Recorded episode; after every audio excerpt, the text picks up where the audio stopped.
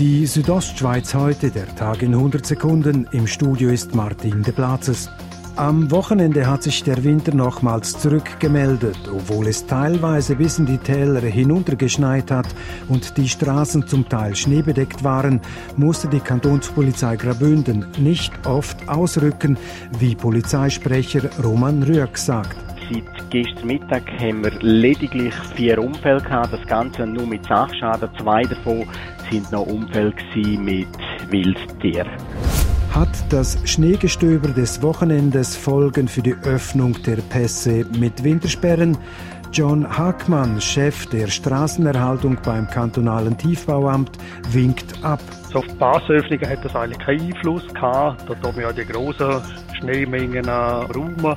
Der Albula Pass und die Forcola di Livigno öffnen Ende Mai, Anfang Juni. Die Öffnung des Flüela Passes ist laut dem Verein Pro Flüela für das Wochenende denkbar. Im Vatikan wurden heute 23 Schweizer Gardisten vereidigt.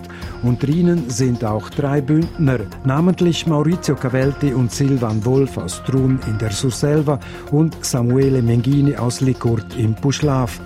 Seit über 15 Jahren betreibt die Kunstturnvereinigung in der alten Turnhalle in Mainfeld ein kantonales Trainingszentrum im Kunstturnen. Doch nun wird die Kunstturnhalle im Juni 2020 abgebrochen. Dazu Andreas Kuhne von der Kunstturnvereinigung. Wir sind natürlich jetzt auch voll dran, dass wir da irgendeine Anschlusslösung äh, können auf beistellen. Das ist jetzt Priorität 1. Danach müsse eine längerfristige Lösung gefunden werden. Die Südostschweiz heute, der Tag in 100 Sekunden, auch als Podcast erhältlich.